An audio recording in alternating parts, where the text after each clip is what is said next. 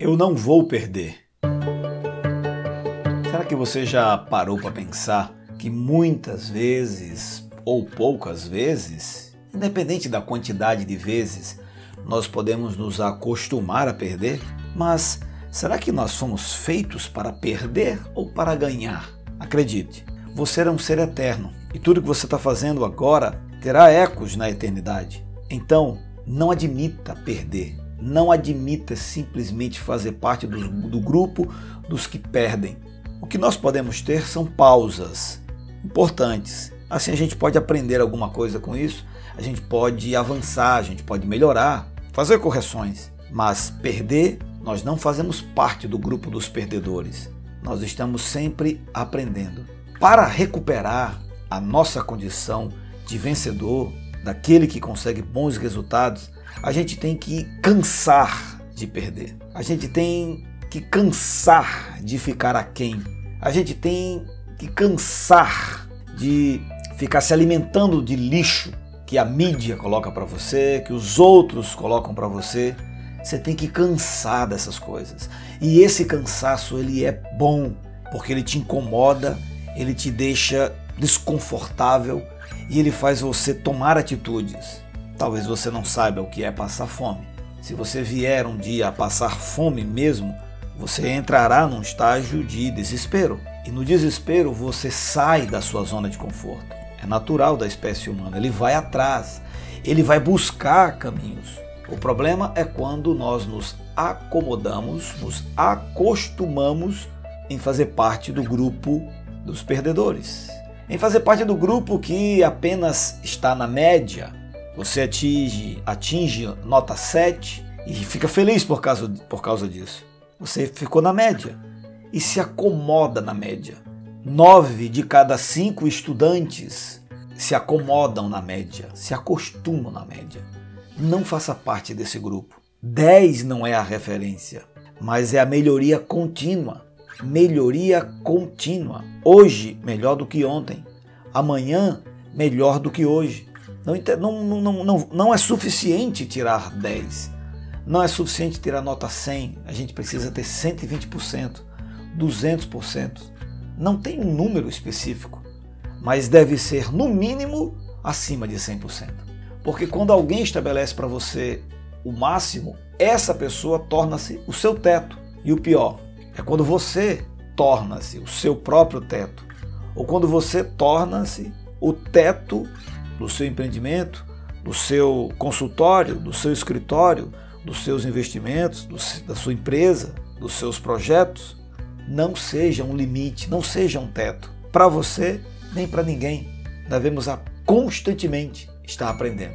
Esse deve ser a nossa busca diária. Agora, para isso acontecer, tem que ter em nós um, um desconforto. Devemos começar aceitando que não queremos ficar naquela condição e começar a odiar essa, essa condição.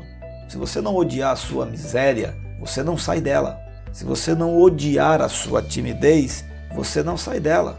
Se você não odiar a sua pobreza, você não sai dela. Se você não odiar o seu comodismo, você não sai dela. Você tem que odiar as coisas que te impedem de avançar. Você foi feito para governar céu, terra e má. Você não pode aceitar nada menos do que isso. Portanto, fomos feitos para reinar.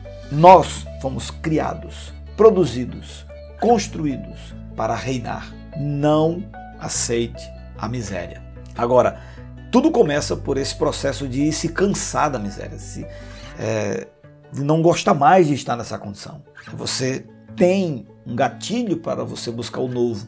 Pode acreditar, você é um membro da realeza e como, e como tal, comporte-se, desenvolva um conjunto de atitudes, desenvolva um conjunto de ações, desenvolva hábitos como tal e não como os medíocres, apenas que vivem na média.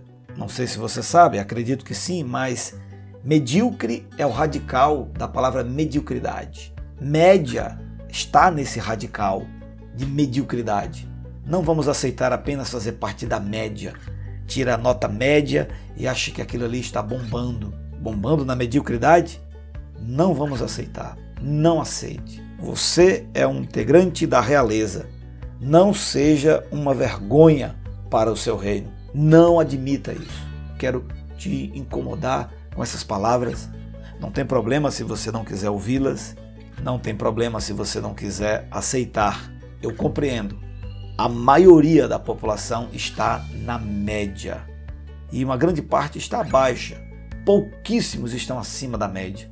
E acima da média aqui não é nota 7, 8 ou 9, nem 10, mas é nota 11. É aquele que está sempre melhorando, avançando, procurando, crescendo, se desenvolvendo. Não é olhando para os outros, mas ele está avançando.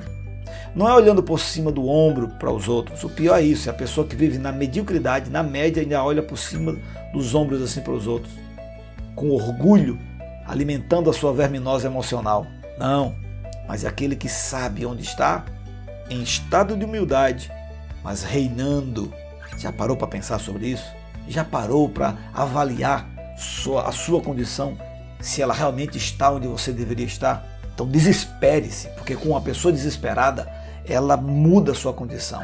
Mas o acomodado não. O acomodado ele morre na água quente, como, como a metáfora do sapinho fala.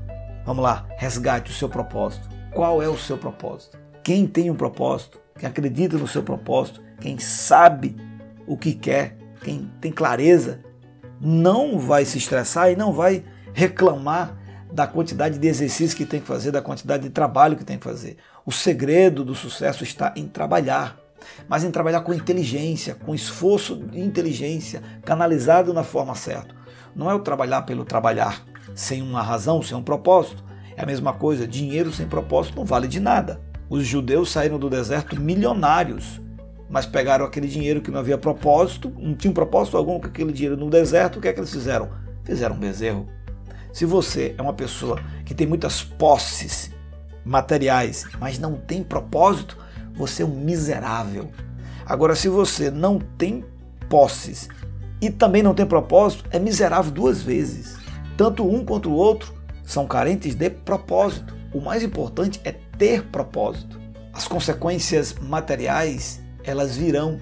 E se não vierem, também não serão problemas, porque o seu propósito está acima de um resíduo material. Você é eterno. Lembre-se disso. Forte abraço. Fica com Deus.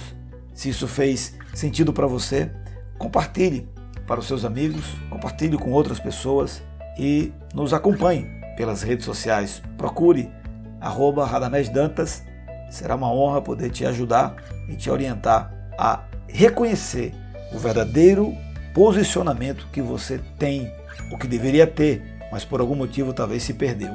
Está na hora de você se encontrar.